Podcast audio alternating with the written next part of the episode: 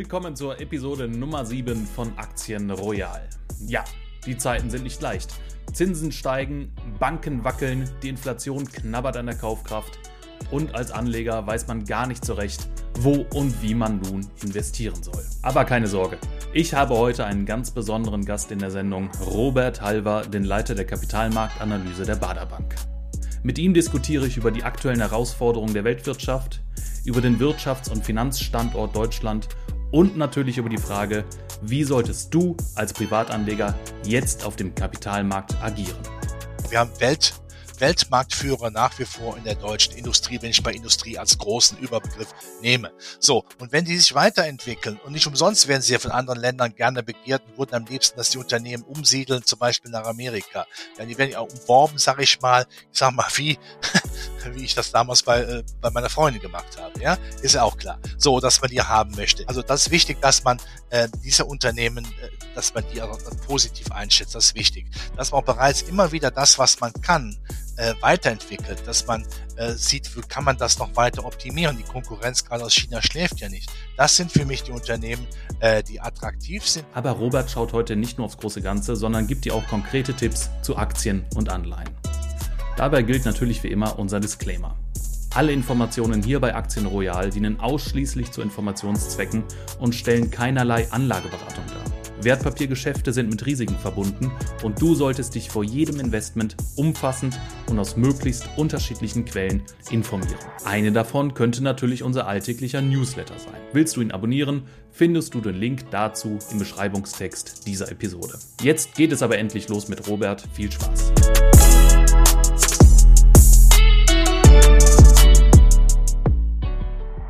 So, eine neue Folge von Aktien Royal. Ich habe einen frischen Gast am Mikrofon. Hallo Robert, wer bist du? Was machst du? Grüß dich, Henning. Ich bin Robert Helver, ich bin der Leiter der Kapitalmarktanalyse bei der Baderbank und freue mich auf unser Gespräch. Ja, sehr schön. Leiter Kapitalmarktanalyse bei der Baderbank. Was macht man da genau als Leiter einer Kapitalmarktanalyse? Ja, der Kapitalmarktanalyst analysiert Kapitalmärkte, um es ein bisschen humorvoll zu beschreiben. ja. Das heißt, er schaut auf das Marktgeschehen und auf das, was äh, den Markt bewegt und gibt natürlich daraufhin auf dieser, dieser Basis dieser Einschätzung dann auch Zukunftsprognosen, wo denn die Aktienmärkte, die Zinsen, wo die Währungen hinlaufen. Natürlich ist sehr wichtig, auch mittlerweile die Politik mit einzubeziehen, die Geopolitik, die Geldpolitik sowieso und mittlerweile auch die Wirtschaftspolitik, die bei uns in Deutschland ja vielleicht nicht optimal. War das schon immer dein Traumberuf, Robert? Ja, definitiv. Ich sage mal, ich kann nichts anderes. Ja, also von daher musste ich das machen, aber ich mache es auch sehr, sehr gerne und in der Tat, ich mache es so gerne, dass ich keine Probleme habe, nach dem Urlaub wieder anfangen zu arbeiten. Ja, das freut mich zu hören. Du bist ja auch jetzt schon einige Jahre aktiv bei der Baderbank. Ähm, aber kommen wir vielleicht mal auf das aktuelle Geschehen. Was denkst du, sind denn aktuell die größten Herausforderungen, vor denen die Weltwirtschaft, aber auch die Kapitalmärkte stehen? Ja, wir haben große Herausforderungen natürlich. Das ist die Inflation. Das ist natürlich auch die Frage, wie reagiert die Zinspolitik darauf? Reagiert sie ausreichend darauf oder lässt sie eine gewisse Inflationstoleranz erkennen? Was macht die Konjunktur? Was machen die geopolitischen Streitereien? Das ist ja nicht, der, nicht nur der Ukraine-Konflikt, der vielleicht im Moment nicht wirklich wehtut, weil man sich leider dran gewöhnt hat.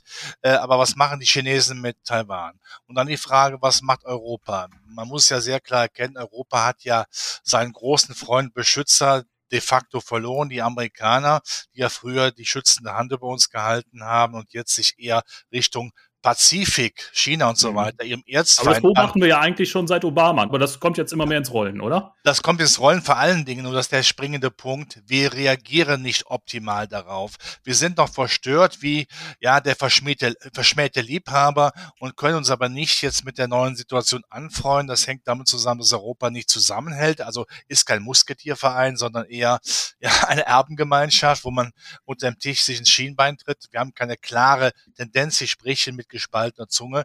Und was ganz schlimm ist, wir meinen tatsächlich in Europa mit mehr Staatswirtschaft, äh, wirtschaftspolitisch nach vorne zu kommen, was mit Blick in die Geschichtsbücher noch nie funktioniert. Stichwort Staatswirtschaft. Du hast auch schon das Thema Inflation kurz angerissen. Ähm, jetzt hätte ich ähm, vielleicht eine etwas heikle Frage an dich zum Thema Inflation. Es geistert ja so eine Theorie äh, durch die Welt, die Modern Money Theory. Ja. Jetzt denken viele Leute, es ist doch gar nicht so schlimm, wenn der Staat Schulden aufnimmt. Ähm, man kann sich ja später umschulden, man kann neue Kredite aufnehmen als äh, Regierung, als Staat ähm, und die kommenden Generationen, die bekommen da gar nicht so viel mit. Ähm, was hältst du von solchen Gedankenspielen? Ja, ein Wort Mumpitz. Wenn im Grunde genommen eine Notenbank eigentlich das alles äh, finanziert, was ein Staat denn ausgeben möchte. Ja, da gibt es ja überhaupt kein Leistungsprinzip mehr. Da kann der Staat ja sagen, ach komm, ist doch egal, wir machen immer mehr Schulden, die Notenbank, in dem Fall unsere EZB, finanziert das. Äh, dann ist ja natürlich dann auch ein, ein Gedanke, dass man sagt, wo könnten wir mal zukunftsträchtige Investitionen hinbekommen, auch nicht gegeben. Wir wissen ja, wenn ein Staat einen Wirtschaftsstandort auf, Wirtschaftsstandort auf Vordermann bring, bringen möchte, dann tut das auch sicherlich weh. Das haben wir zuletzt gesehen bei den Reformen von Herrn Schröder vor langer Zeit. Das tut zunächst mal weh. Ich bin davon überzeugt, es waren die richtigen Reformen, aber es ist ein anderes Thema. Aber wenn wir jetzt nicht bereit sind, auch mal zu schauen, wie können wir in Zukunft denn wirklich originär wachsen, ohne dass der Staat immer mehr Schulden macht. Dann kommen wir eben an harten Reformen, die die Wähler auch sicherlich eine gewisse Zeit aushalten müssen, nicht vorbei. Tun wir das nicht, sagen wir nur, wir geben nur Geld aus, also dort, wo es brennt, wird sofort gelöscht, heißt das ja, dass wir permanent die Inflation nach oben treiben, weil ja kein wirtschaftlich kein Gegengewicht da ist und das kann nicht der Sinn der Sache sein. Und dann sehen wir natürlich, dass andere Regionen, China und Amerika, davonlaufen und wir haben das Nachsehen. Wir haben ja gerade in Deutschland durch harte Arbeit, Arbeit, ich sage es immer so, die deutschen Tugenden, Innovationskraft, Qualität, Zuverlässigkeit, Pünktlichkeit. Damit haben wir ja unseren Standard als Industrie und äh, äh, Exportweltmeister begründet. Und wenn wir das jetzt sausen lassen, ja, dann hauen uns die Unternehmen ab. Dann sind wir im Grunde genommen ein Armenhaus und haben dann immer mehr Schulden, immer mehr Inflation, aber der Wohlstand ist futsch. Da malst du jetzt aber ein sehr, sehr schwarzes Bild, lieber Robert. Ähm, ist es nicht so, dass Deutschland sehr solvent ist? Das heißt, sehr gute Kredite zu sehr guten Konditionen bekommt. Und wenn man dieses Geld doch richtig investiert, das heißt zum Beispiel in, den, ähm, in die Energiewende wirklich zielgenau investiert und vielleicht nicht eben für laufende Kosten ausgibt, dann kann daraus doch was werden. Dann wird doch auch etwas Bleibendes erschaffen, oder nicht? Man muss immer unterscheiden, gute und schlechte Schulden. Schlechte Schulden sind nur dafür da, dass wir ein System einer Gesellschaft verwalten, aber nicht, dass wir sie weiter voranbringen. Gute mhm. Schulden sind sicherlich die Schulden, wo du sagst, ja, hast vollkommen recht. Wir investieren in die Zukunft, in Energiewende und so weiter. Nur, man muss ja richtig machen. Was wir aber machen ist, wir wollen zwar auch politisch die Energiewende unbedingt haben. Wir machen es aber mit dem, dem, dem Schlaghammer, mit dem Dampfhammer quasi über Nacht. Und so schnell geht das aber nicht. unser Problem ist ja, dass wir in der Zwischenzeit, bis wir dort angekommen sind, mit Klima, Wende ja eigentlich viele Unternehmen haben, das Land verlassen, weil sie diese Energieunsicherheit und äh, diese höheren, höheren Energiepreise, die wir in Deutschland haben, die, die, die Amerikaner sind ja fast zwei Drittel günstiger als wir, dass die uns verlassen. Und dann haben wir eigentlich die Basis verloren. So ist das. Ich habe nichts gegen staatliche Schulden, wenn es darum geht, die Infrastruktur anzupacken. Aber das weißt du genauso. Versucht im Augenblick mal nur eine Wärmepumpe zu bekommen. Alleine die Handwerker, die gibt's ja gar nicht dafür. Oder versucht doch einfach nur mal äh, ähm, diese Windräder aufzustellen. Ja, das Material ist ja gar nicht vorhanden. Ich kann ja nicht einfach an Wunsch denken, sondern da wollen wir hinkommen, aber nicht sagen, wie wir da hinkommen. Und wenn wir im Übergang, das ist sehr wichtig, dass ich das nochmal wiederhole, die Unternehmen verlieren, die einfach nach Amerika gehen, wo sie sagen, da haben wir bessere Infrastruktur, da haben wir geringere Steuern, geringere Stromkosten, geringere Arbeitskosten, dann können wir einfach nicht mitstinken. Das heißt, wir müssen zuerst unsere Wirtschaft wieder auf solide Füße stellen, auch mal eine gewisse Zeit ins Land gehen lassen und dann können wir sicherlich zeitgleich eben auch mit Energiewende uns nach vorne bringen. Aber die Basis fehlt. Die Politik steckt gewissermaßen in der Zwickmühle. Es wurde jahrelang zu wenig gemacht, gerade auch im Bereich äh, Klimawende, aber auch in vielen anderen Bereichen, die elementar wichtig sind. Ähm, und jetzt muss man eben schnell handeln. Und wie kann das denn konkret funktionieren, wenn man keine Schulden aufnimmt? Das kann nicht funktionieren ohne Schulden. Es muss, müssen schon Schulden gemacht werden, aber die müssen mhm. auch zielgerichtet investiert werden. Aber da haben wir ja, das ist ja wie ein Schwamm und wie eine Nebel, Nebellandschaft, wo wir gar nicht wissen, wie da jetzt investiert werden soll. Diese entsprechenden äh, Subventionen, Schulden sind da noch gar nicht geplant, obwohl man jetzt in den nächsten Tagen ja auch äh, neue Umweltgesetze verabschieden möchte. Das geht eben nicht. Nein, man muss marktwirtschaftliche Anreize zeitgleich setzen. Man muss einfach den Unternehmen die Möglichkeit geben, na ja, was ist denn hier, was können wir vorfinden, was haben wir für Bedingungen, dass wir von uns aus hier gerne investieren. Aber die Energiesicherheit muss ja auch jetzt sofort sofort erhalten bleiben. Ähm, es ist ja nicht gesagt, äh, dass wir unbedingt einen Blackout bekommen, aber allein die Gefahr, dass wir ihn bekommen könnten oder ein Brownout, in dem die Politik einfach dann sagt, wir schalten mal zeitweise mhm. ab, ist für viele Unternehmen ein Killerargument, hier es gar nicht zu investieren, weil Industrielandschaften brauchen ja auch, äh, brauchen ja, es ist ja viel Geld, was da investiert wird. Und wenn da nur, jetzt mal, jetzt haben wir mal zwei, drei Tage keinen Strom, äh, das wird nicht funktionieren. Und diese Angst muss man der, unter, der Unternehmerseite muss man ernst nehmen. Von daher den Übergang schaffen, zuerst mal alles laufen lassen. Ich sage sehr klar, das gefällt dir vielleicht nicht oder den Zuhörern auch nicht, aber ich hätte die Atomkraftwerke lange, länger laufen lassen. So lange, bis wir eben mit erneuerbaren Energien dann auch wirklich äh, fähig sind, äh, Kompensation zu bekommen. Ja, zum Thema Wirtschaftspolitik nochmal. Ähm ich beobachte persönlich, oder das ist mein persönlicher Eindruck, dass hier in Deutschland dann doch eher mit Verboten gedroht wird oder, oder dann eben auf der anderen Seite Geld hinterhergeworfen wird. Ne? Das heißt, man will, man will die Bereiche, die Industriebereiche, die man fördern will, ne? da steckt man Geld hinein. In den USA läuft es ja jetzt ein bisschen anders. Die beiden Regierungen, die lockt ja dann doch eher mit steuerlichen Anreizen. Ähm, meinst du, das könnte der bessere Weg sein, um äh, nachhaltige Unternehmen ins Land zu locken? Auch für Deutschland? Wäre das eine Option? Ja, aber das müssen wir auch hinbekommen. Aber äh, Steuersenkung, das ist ja für manche in unserer Regierung ja Teufelszeug, das ist ja ganz schlimm. Aber äh, natürlich muss man das machen, wenn sich ein Unternehmer ja weltweit die schönsten Standorte aussuchen kann, ja, dann gehe ich doch dorthin, wo es am attraktivsten ist. Das ist nun mal Amerika. Das kann es ja ärgern. Da können wir uns jetzt äh, ärgern, stundenlang oder tagelang oder wochenlang. Aber es ist dann nur meine Tatsache, dass wir es hinbekommen. Die Infrastruktur fehlt ja auch. Die Netzqualitäten fehlen ja auch. Ich sehe das ja selbst, wenn ich äh, abends von Frankfurt, ich rede von Frankfurt, äh, in den Taunus äh, dann nach Hause fahre und äh, wo ich genau weiß, da gibt es eine Stelle, ein Kilometer lang, da ist die Verbindung schlecht. Das darf nicht sein. Ich weiß nicht, warum andere Länder das hinbekommen. Da fängt es ja an. Das heißt, wir haben ja Nachholbedarf. Du hast das eben sehr klar gesagt. Da haben auch die Vorgängerregierungen 16 Jahre lang sehr, sehr schön geschlafen. Ähm, ich will also nicht nur die äh, aktuelle Politik da kritisieren, man muss auch die Vergangenheit da kritisieren, aber die können wir ja nicht mehr ändern. Aber jetzt müssen wir eben dann auch im Sinne einer sozialen Marktwirtschaft sagen, was kann der Staat tun, Rahmenbedingungen setzen, ohne großartige Verbote, dann müssen wir durch. Und das, das ist ja auch eine, eine, ein Witz dann auch einer, einer Regierung bei uns, dass sie im Grunde genommen eine Ideologie nach vorne trägt, Klimaschutz, die ich grundsätzlich richtig finde, nicht falsch verstehen, aber gleichzeitig keine Probleme hat, dramatisch viel Dreck, CO2 durch die Kohlekraft, Kohlekraftwerke in die Luft zu pumpen und auch keine Hemmungen hat zu sagen, na ja, im Winter besorgen wir uns Atomstrom aus Frankreich. Das heißt, Ideologie ist dann oft auch oft genug eben dann Heuchelei. Und das sind keine Zutaten für eine klare Wirtschaftspolitik, für klare Rahmendaten, wo Unternehmen gerne bereit sind, bei uns zu investieren. Und de facto, mhm. wenn ich das so sagen darf, der Prozess der Deindustrialisierung, das ist ja kein Prozess, der ähm, von morgen von heute auf morgen passiert, aber er passiert. Man sieht, dass gerade energieintensive äh, Unternehmen Deutschland dann doch zurückfahren. Und wir können in dem Zusammenhang mal Richtung England schauen. Äh, die Briten haben ja unter Maggie Thatcher gesagt, wir wollen noch Dienstleistungen, äh, Finanzwesen vor allen Dingen und die Industrie, die wollen wir nicht mehr. Und die Industrie, die dann aus dem, Jahr, aus dem Land gejagt worden ist sozusagen, ist nie mehr zurückgekommen. Und gerade unsere Industrie ist ja die Quelle für unseren Wohlstand gewesen. Das ist sehr wichtig, dass man das erkennt.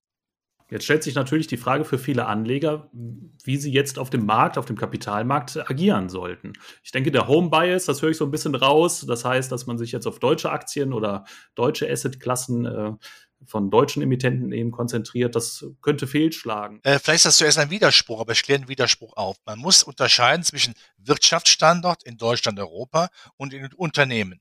Die Unternehmen sind toll aufgestellt. Auch Deutschland hat gerade in der zweiten oder dritten Reihe hervorragende Unternehmen. Nur was brauchen die? Den entsprechenden Nährboden, der gedüngt, der gewässert sein soll. Bei uns ist das eben eher Mangelware, also geht man woanders hin. Aber solange diese Unternehmen woanders Erfolg haben, Umsätze machen, Gewinne machen. Und solange sie nach wie vor in Deutschland notiert sind, sind es ja deutsche Unternehmen. Von daher ist der die Frage des Wirtschaftsstandortes von der Qualität der Unternehmen strikt zu trennen. Egal, wo sie ihren Erfolg haben, solange es deutsche Unternehmen sind, können sie am Aktienmarkt brillieren. Nicht umsonst hätten wir einen Aktienmarkt, der ja im Grunde genommen äh, an der 16.000er Marke äh, kratzt. Spannender Punkt, der deutsche Aktienmarkt. Ähm, jetzt haben wir ja in den letzten Jahren ähm, nicht ganz so viele spannende IPOs gesehen. Ähm, und zudem kommt, also verlässt Linde das Land, beziehungsweise verlässt den DAX und will dann lieber in den USA notiert werden. Ähm, hat also dieser eher schlechte Wirtschaftsstandort Deutschland langfristig auch Konsequenzen für den deutschen Kapitalmarkt? Ja, definitiv. Wenn also im Grunde genommen, das sage ich auch sehr klar, wenn also dann solche Haudingen wie Linde ähm, ja, den Börsenstandort verlassen oder wenn äh, Biontech äh, eher dann Amerika seine, seine Börseneinführung macht und da Kapital einsammelt als bei uns, das Wort eher kann ich streichen. Wenn in anderen Ländern eher investiert wird, ja, dann ist das klar, wird die Börse das irgendwann spielen. Ähm, dann hat der, der, DAX oder MDAX, SDAX, TechDAX eben längerfristig nicht diese massiven äh, Pluspunkte. Wenn man sagt, nö, das ist hier zu kompliziert, die Auflagen sind zu groß, dann haben wir ein Thema. Vor allen Dingen ist ja die Liquiditätsfrage. Und wenn natürlich eine Regierung, auch die jetzige Regierung, die, die Vorgängerregierung ja auch schon, Aktien ja de facto als Teufelszeug behandeln, weil sie ja nicht gefördert werden, obwohl andere Länder wie Schweden, die ja nicht unbedingt auch Marktradikalismus äh, äh, liefern und predigen, ähm, dass die aber jetzt mit, mit staatlich geförderten, steuerlich geförderten Aktien äh, Ansparplänen ja die Altersvorsorge sichern, wollen wir das aber nicht machen, sondern uns mit Brotkrumen zufrieden geben, dann darf man sich eben nicht wundern. Man geht, warum, ich sage es auch so, warum sollte man, sollte man Mofa fahren, wenn es auch der Mercedes sein kann? Und daran muss eben gearbeitet werden. Und vielleicht klinge ich jetzt altmodisch und klassisch, aber ich wünsche mir im Grunde genommen die Wiedergeburt von einem Ludwig Erhard, ja, der sagt, das haben wir eben schon besprochen, wir müssen alles dafür tun, dass die Wirtschaft läuft. Und wir haben es ja auch schon mal geschafft. Deutschland, das war das Herz der Industriegüterkultur weltweit. Das sind wir immer noch in vielen Teilen. Aber es bröckelt eben. Und dazu gehört natürlich auch, dass wir nicht die Unternehmen hier halten, sondern dass sie auch nach wie vor auch längerfristig, nicht nur die nächsten ein, zwei Jahre, weiterhin dann auch in ähm, Deutschland börsennotiert sind.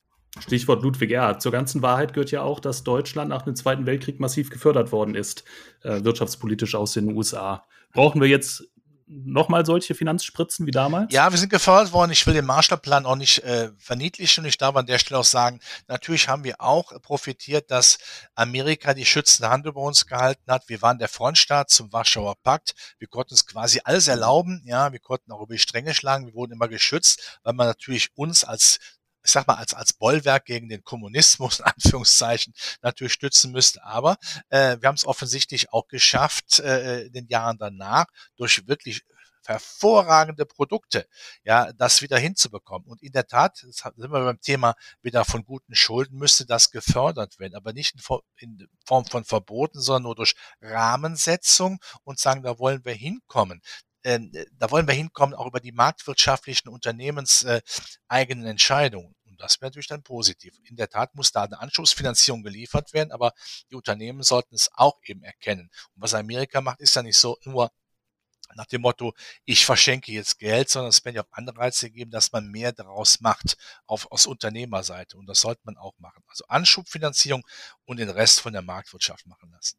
Dann werde doch ein bisschen äh, konkreter, Robert. Stell dir vor, du wärst jetzt Robert Habeck, äh, leitest das Bundeswirtschaftsministerium. Ähm, welche Rahmenbedingungen äh, würdest du dir vorstellen können. also, ich kann diese Energiewende nicht im Schweinsgalopp durchführen. Das macht zu viel kaputt. Und wir werden auch sehen, dass äh, Klimaschutz nicht akzeptiert wird, wenn dadurch Wohlstandsverluste eben entstehen. Das ist ganz klar. Also man, gewisse Dinge muss man auch laufen lassen. Ich weiß, wir sind da zu spät, aber ähm, so, zwei Dinge. Also, alles für den Klimaschutz tun, dass es funktioniert, aber in der Übergangszeit alles dafür tun, dass hier keiner in Deutschland in den Sack haut. Das heißt, in meiner Sprache, in der rheinischen Sprache, das Land verlässt. Die Unternehmen müssen hier bleiben. Die sind ja auch gerne hier geblieben, weil sie gesagt haben, ein Industriekern mit den Zulieferern, die ja vor der Tür stehen, ist ja wunderbar das bröckelt, das muss sofort gestoppt werden. Dann aufhören mit diesen äh, ökosozialistischen, staatswirtschaftlichen, planwirtschaftlichen Vorgaben. Es muss jetzt gemacht werden. Das funktioniert nicht.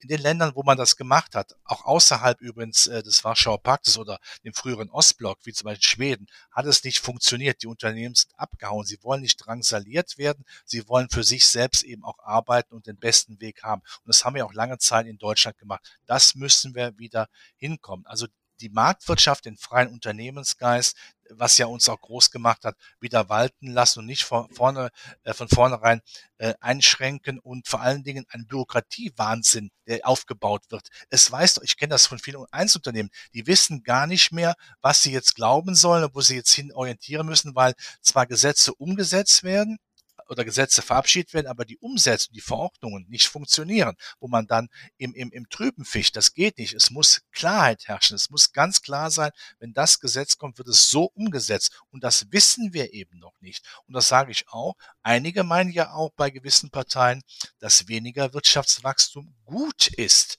Das ist es überhaupt nicht.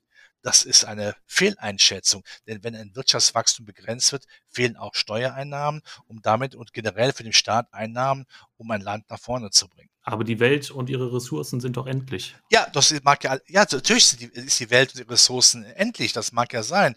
Nur äh, die Sonne scheint aber trotzdem doch in Zukunft. Und das will ich auch haben, den Klimaschutz.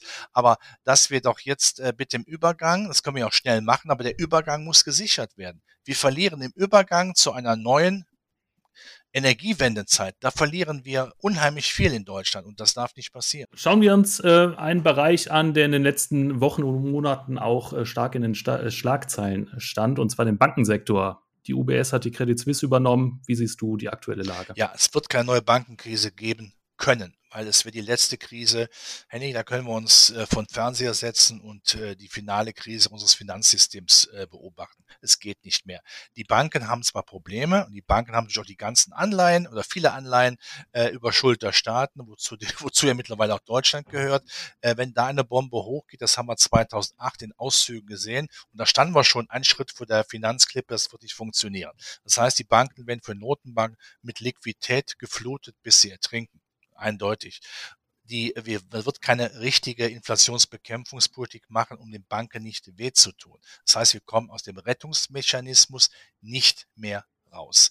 Ich erinnere mich äh, an dem Sonntag, wo mhm. äh, überlegt wurde, was passiert ist mit der Credit Suisse. Freitags vorher hatte ich ein Interview hier in der Frankfurter Börse und da wurde ich gefragt, ob ich Angst vor dem Wochenende hätte wo die Entscheidung getroffen werden musste, dass da was schief geht und damit am Montag die Börsen äh, zusammenbrechen. Da habe ich gesagt, mit Blick auf 2008 wird man diesen Fehler nicht nochmal machen. Es ist spannend, was sie machen, aber dass sie retten werden, mhm. werden sie auf jeden Fall. Die Welt geht nicht unter. Ja, aber damit wachsen ja auch die Risiken im Bankensektor oder im Finanzsektor allgemein. Ja, ne? Die werden immer größer.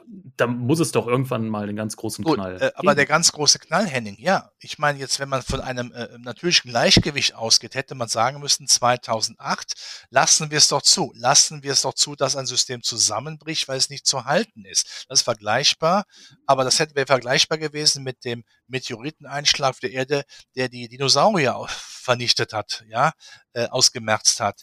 Wir hätten so viel kaputt gemacht. Es wäre auch äh, im sozialen Bereich so viel kaputt gegangen, dass man das nicht gewollt hat. Du hast vollkommen recht. Wir haben jetzt im Grunde genommen die Dose nochmal die Straße runtergetreten, in der Hoffnung, dass wir sie so schnell nicht wieder erreichen. Wir haben jetzt noch größere Probleme. Wir haben heute noch mehr Schulden. Wir haben heute noch mehr äh, Fehlallokation. Das ist alles richtig. Aber den großen Zusammenbruch, das führt, da bin ich fest davon überzeugt, führt dazu, dass wir in Deutschland oder weltweit bürgerkriegsähnliche Zustände bekommen werden, weil den Menschen jede Vision geraubt wird. Also lässt man das nicht zu. Das ist nicht gesund. Das sage ich ausdrücklich. Hat mit Stabilität nichts zu tun. Aber ich mache mir da auch im Börsenstammtisch seit Jahren Gedanken darüber, wie wir das in den Griff bekommen. Und wir kommen zum Schluss immer wieder zur Überzeugung, wir kriegen es leider nicht mehr hin. Wie heißt es schön, der Point of No Return ist erreicht. Leider. Wir haben einfach mhm. zu viel vom süßen Nektar der billigen und günstigen Verschuldung ge ge geschleckt. Du sagst also, der letzte, oh, beziehungsweise der nächste große Knall, der wird dann wirklich der letzte sein. Also auch nicht nur in finanzieller Hinsicht, sondern auch was das Soziale angeht. Definitiv. Ich könnte mir vorstellen, dass man natürlich alle Maßnahmen ergreift, die bisher noch sehr unorthodox sind. Warum sollte man nicht irgendwann auf die Idee kommen, äh, die Staatsverschuldung einzufrieren, dass man sagt, okay, da nehmen wir jetzt mal einen Teil von raus, wir nehmen die Banken ins eigene Buch, die werden quasi mit einem Nennwert, der eingestellt, wo es keine Abschreibungen gibt und dann ähnlich wie mit der Griechenland-Rettung vor einigen Jahren, äh, dass wir sagt, wir lassen äh, das einfach mal laufen, wir schauen mal 50, 60 Jahre nicht hin. Man nimmt also quasi ähm, den Dreck von der Straße. Man kann es vergleichen mit einem Atommüllendlager wie in Gorleben. Das kommt einfach mal eine gewisse Zeit weg und wir gucken vielleicht 60 oder 100 Jahre gar nicht drauf. Das sind natürlich dann billige Tricks und dass jetzt bitte kein, äh, keiner der Zuhörer denkt, ich, ich hätte jetzt äh, fantasiert oder ich, ich wäre verrückt geworden. Aber nochmal, wie will man das Problem in Griff bekommen, wenn, wenn noch klar sein sollte, dass dann soziale Probleme da sind, wenn Arbeitsplätze logischerweise wegfallen, wenn alle Banken de facto pleite sind, weil sie ja eigentlich ihre Anleihen ab, auf Null abschreiben müssen, damit durch zahlungsunfähig sind. Wie will man das wirklich noch bekommen? Und wenn es so einfach gewesen wäre, hätte man es doch 2008 gemacht, oder? Lieber Robert, werden wir endlich praktisch, ähm, kannst du unseren Zuhörern und äh, den Zero-Depot-Kunden erklären, was auf Grundlage all dessen jetzt vielleicht für Privatanleger interessant sein könnte. Wie müssen die agieren auf dem aktuellen Kapital? Was ich im Augenblick höre, ist ja immer, es gibt wieder Zinsen. Holdrio. Und alle freuen sich. Das höre ich übrigens auch von meinen Schwiegereltern, die von Aktien so viel halten wie der, der, der Teufel vom Weihwasser. Ja, obwohl sie natürlich auch viele Jahre nichts verdient haben. Aber lasst man das. Das ist eine eigene Geschichte. Aber sie passt immer wunderbar. So, dann sage ich immer, okay, ja, definitiv, ich unterschreibe, es gibt nominal höhere Zinsen. Aber dann machen wir nochmal Folgendes.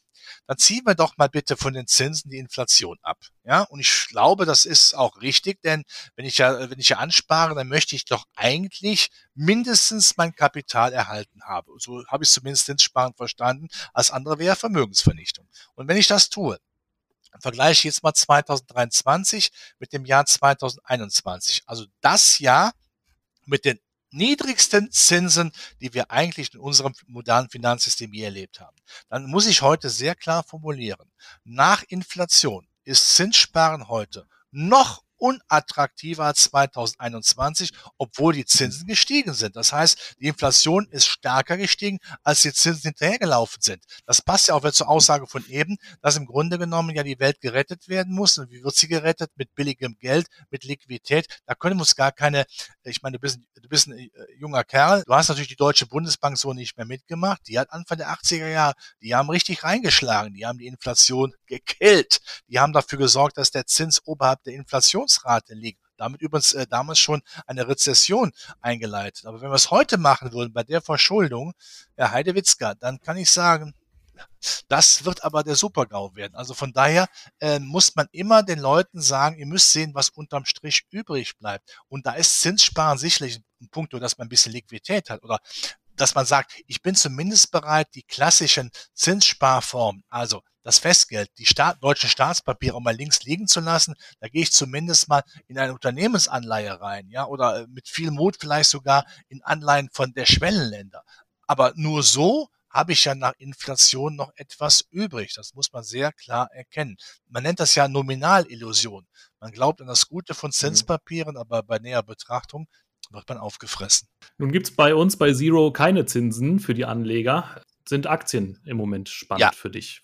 Oder wie legst du auch selber persönlich dein ja. Geld an? Das ist vielleicht auch ganz spannend. Das kann ich klar sagen. Das, was ich sage, setze ich auch bei mir im eigenen Depot um.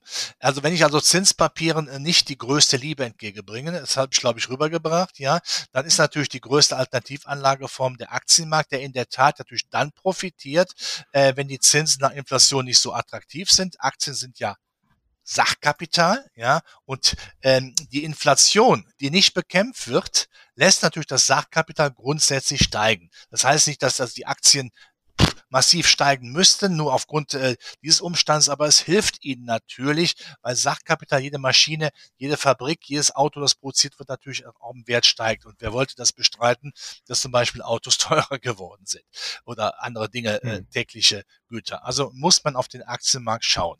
Natürlich stelle ich damit auch fest, dass der Aktienmarkt ja offensichtlich in diesem Jahr gut gelaufen ist, obwohl wir doch Inflation haben.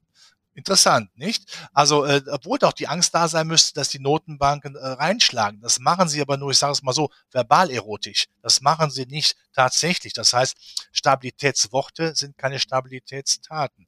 Also wenn klar sein sollte daraufhin, dass sowohl die US-Notenbank als auch die EZB nach meinem Dafürhalten im Sommer mit ihren Zinserhöhungen durch sind, dann ist ja die Angst vor der aus, dem Aktien, aus Sicht der Aktien auf den Zinsbereich als größte Alternativanlageform ja relativ gering. Und das ist der Grund auch dafür sicherlich, dass die Aktienmärkte laufen. So, da muss man wieder ins, ins Detail gehen.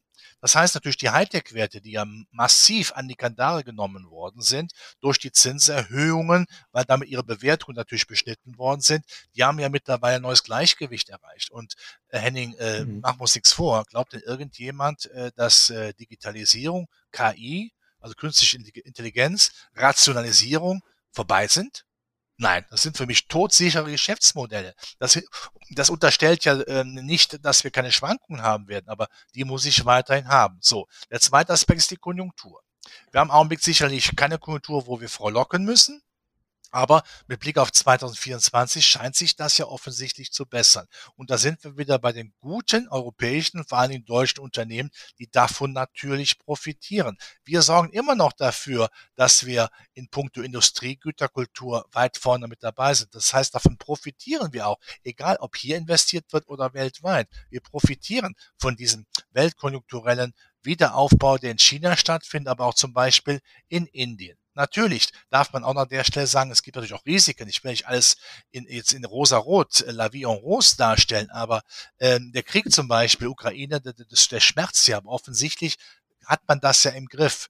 Ein Gamechanger wäre es natürlich, wenn China Taiwan angreifen sollte. Das wäre nochmal ein neuer Aspekt, der auch wehtun würde, aber ich bin mir sicher, wenn das passiert, mhm. wer wird uns helfen?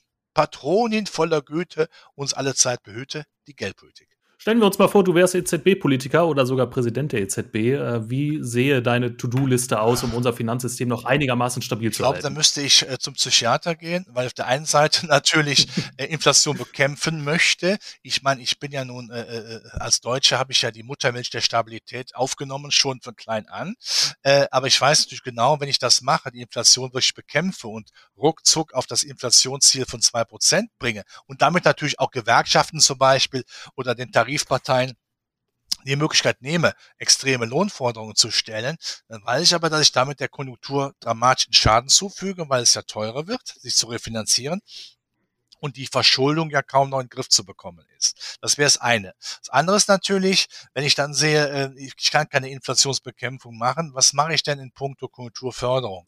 Und da ist eine EZB immer noch, wie ich finde, sehr forsch und wird wirklich das Geld so billig halten, dass da möglichst wenig anbrennt, dass der Staat sich noch günstig refinanzieren kann und dann hoffentlich weite Teile davon äh, auch äh, der Wirtschaft zukommen lässt. Das heißt, Notenbanker sind heute gespaltene Persönlichkeiten. Ja? Auf der einen Seite. Inflationsbekämpfung, auf der anderen Seite Konjunkturstabilität und Bewahrung des Eurofriedens. Wir haben ja gesehen in der Vergangenheit Länder wie Griechenland, aber auch Italien, ja, wenn da die Zinsen massiv steigen, dann könnten da die Lampen ausgehen und dann könnte es da auch zu Gelüsten gehen, auch vielleicht dann doch die Eurozone zu verlassen. Das wird man definitiv verhindern. Heute gehen Konjunktur und Euro-Stabilität vor Preisstabilität. Dass das kein Notenbanker offiziell sagt, ist auch klar. Wenn sie das sagen würden, dann würden sie jede, jede Glaubwürdigkeit ver, äh, verlieren. Aber sind wir ehrlich, wenn man das sieht, äh, dann fällt es schwer, an ein, eine, gutes, eine gute deutsche Bundesbankkultur zu glauben. Trotzdem ist der Euro in den letzten Wochen dann doch überraschenderweise wieder etwas gestiegen im Vergleich zum US-Dollar. Ja. Woran liegt ja. das? Und natürlich ganz wichtig, kann man diese Stärke in Zukunft noch ein bisschen konservieren. Ja, richtig. Ich meine, jetzt könnte man auf den ersten Eindruck haben, wenn ich den Euro mir ansehe, auch gerade zur Weltleitwährung, oh, Popeye, ne, hat viel Spinat zu sich genommen. Wir kennen alle diese Zeichentrickfigur. Äh, ja, immer wenn der Pop, äh, wenn Popeye Spinat gegessen hat, wurde er stark. Das ist auch, äh, das ist auch so das Bild, das ich beim Euro im Moment habe. Aber die Frage ist, ist dieser Spinat in, in Zukunft auch noch äh, steht da noch zur Verfügung. Was wir im Augenblick haben, ist natürlich, wenn die Amerikaner ihren Zinserhöhungszyklus fast beendet haben, sind wir noch mit dabei. Das führt ja dazu, gemäß Zinsparitätentheorie, dass dann eher die Währung, wo noch mehr Zinserhöhungen kommen könnten, aufwertet. Das haben wir im Augenblick gesehen. So. Aber jetzt müssen wir natürlich auch weiter schauen. Ich gehe davon aus, dass die EZB nicht lange zögern wird, wenn die wenn die, äh, wenn die, ähm, wenn die FED, die US-Notenbank aufhört, die Zinsen zu erhöhen, dass sie dann noch lange ihre Zinserhöhung durchführen wird. Dann wird sie sagen, na ja, der Weg ist das Ziel, die Inflation kommt runter, wir müssen gar nicht so viel machen. Dann wird es für den Euro auch schwieriger werden. Er wird zwar da nicht einbrechen, das sehe ich jetzt nicht, aber jetzt von einer Euphorie auszugehen, das sehe ich dann auch nicht. Und ich lasse mich aber auch noch den weiten Blick in die Zukunft äh, äh, schweifen, was den Euro angeht. Eine Währung lebt natürlich nicht nur von Zinsen, von Zinsentwicklung unterschiedlicher Regionen, sondern lebt natürlich auch davon, was macht denn der Standort? Wir haben ja erlebt in Deutschland starke D-Mark. Warum war die stark? Die war stark natürlich, weil wir einen Standort hatten, der, der lief wie geschnitten Brot. Ja, da war alles optimal. Wir waren innovationsstark. Wir hatten die deutschen Tugenden, die ich am Anfang genannt hatte. Das lief wirklich reibungslos. Und das hat natürlich dann auch die D-Mark stark gemacht. Diese deutschen Tugenden, naja, der Lack ist ab und ich behaupte mal, in anderen Euro-Staaten ist dieser Lack nie aufgetragen worden. Ja, das heißt, wenn die Stabilitätskriterien äh, dann immer mehr geschliffen werden, wenn damit auch klar sein sollte, dass Leistungsprinzip sich anstrengen nicht lohnt, weil der Europäische Versicherungsverein mit ihrem Big Spender, die EZB, weiter zur Not eingreifen wird, naja, dann kannst du dir vorstellen, wird das Wirtschaftswachstum, wird äh, die Triebfeder für Konjunkturstabilisierung nicht besonders stark ausgeprägt sein. Und das heißt dann eben längerfristig, wenn wir so weitermachen sollten, da bin ich ganz, ganz, macht, glaube ich, es macht mir keinen Spaß, das zu formulieren. Dann glaube ich längerfristig, wenn wir Probleme haben, auch nur die Parität zum Dollar zu halten. Ja, Robert, du lässt ja wenige gute Haare an der deutschen Wirtschaftspolitik. Siehst du denn einige Branchen hier in Deutschland, die zumindest international für Furore sorgen könnten? Wir haben, wir haben auch bei uns Hightech-Werte. Wir haben bei uns eben auch äh, eindeutige äh, Energiewendewerte, die großartig sind. Wir haben in Deutschland viele Werte, die die Meere sauber halten können, die also wirklich hocheffizient produzieren können. Wir sind toll aufgestellt. Ähm, Im Maschinenbau sind wir toll. In der Elektrotechnik sind wir nach wie vor toll. Ja, das darf man eben nicht vergessen. Und da sollte man sich auch dran laben, weil das sind für mich, äh, um mit äh, Warren Buffett zu sprechen, die Werte mit Burggräben, Value-Charakter haben, wo man sagt, da hat man was. Da ist Substanz am Knochen. Ja, da ist Fleisch am Knochen. Wie würdest du so einen guten, starken Burggraben eines Hidden Champions in Deutschland definieren? Ja, wenn man einen starken Burggraben hat, dann kommt man diesem Unternehmen ja kein, keiner vorbei. Man muss es quasi quasi nutzen. Und die haben wir nach wie vor, wir haben Welt, Weltmarktführer nach wie vor in der deutschen Industrie, wenn ich mal Industrie als großen Überbegriff nehme. So, und wenn die sich weiterentwickeln, und nicht umsonst werden sie ja von anderen Ländern gerne begehrt und wurden am liebsten, dass die Unternehmen umsiedeln, zum Beispiel nach Amerika. Ja, die werden ja umworben, sag ich mal, ich sag mal, wie, wie ich das damals bei, äh, bei meiner Freundin gemacht habe. Ja, ist ja auch klar. So, dass man die haben möchte. Ähm, entscheidend Übrigens ist ja die damalige Freundin meine heutige Frau. Nur am Rande, okay. Also das ist wichtig, dass man äh, diese Unternehmen, äh, dass man die also positiv einschätzt. Das ist wichtig. Dass man auch bereits immer wieder das, was man kann, äh, weiterentwickelt, dass man äh, sieht, wie kann man das noch weiter optimieren. Die Konkurrenz gerade aus China schläft ja nicht. Das sind für mich die Unternehmen, äh, die attraktiv sind, die also nicht nur, um es in der Tennissprache äh, zu sagen, Wimbledon gewonnen haben, sondern alles dafür tun, dass sie jedes Jahr Wimbledon gewinnen. Zum Schluss vielleicht noch ein kleiner, ganz kurzer Blick in die Glaskugel, soweit du kannst, lieber Robert. Ähm, wo steht aus deiner Sicht der DAX am 29. Dezember um 17 also Uhr? Über 16.000, davon gehe ich aus. Wir werden zwar im Vorfeld auch einige Schwankungen aushalten äh, müssen, aber ich gehe davon aus, dass man, wenn es wirklich ein Stück runter geht, sollte man zukaufen. Wir haben bisher alle Krisen gemeistert und auch wenn sicherlich in den Medien die Krisen immer sehr stark äh, äh ja, bearbeitet werden und äh, beschrieben werden, weil natürlich äh, schlechte Nachrichten Klicks und Quoten geben. Machen muss bitte nichts vor. Aber man muss durch diesen äh, Dickicht hindurchschauen und sagen, die Politiker und die Geldpolitiker wollen nicht, dass unser System zusammenbricht, also machen wir das Beste daraus. Ja, ich meine, äh, der Rheinländer, den du ja äh, meiner äh, Zunge raushörst, ja, ähm, der sagt ja immer, Tet immer Jotjejange, das heißt, es wird immer, man muss immer das Positive sehen, frei übersetzt. Und das heißt für mich, nach wie vor, dass man auf die Aktien setzen sollte. Ich habe sie genannt, den DAX, die Einzeltitel, die Hightech-Werte, auch ein bisschen die Schwellenländer, die sollten wir auch nicht vergessen, weil die ja äh, durchaus zukunftsträchtig sind. Und dann kommen wir auch durch diese Krisensituation durch, ganz klar. Und natürlich, die, das letzte Rettungsseil hat immer einen Namen, Geldpolitik. Also 16.000, ein bisschen mehr. Und ich kann mir vorstellen, dass im nächsten Jahr, äh, auch spätestens im nächsten Jahr ein neues Allzeithoch beim DAX ausweisen werden. Robert, ganz herzlichen Dank für deine Einschätzung, für deine Zeit. Ähm, ich wünsche dir alles Gute und vielleicht sprechen wir uns dann Anfang Januar kommenden Jahres nochmal wieder, um dann den aktuellen DAX-Stand zu besprechen. Dankeschön, Robert. Alles Gute dir. Vielen Dank, Henning. Hat Spaß gemacht. Ciao, ciao. Ciao, ciao.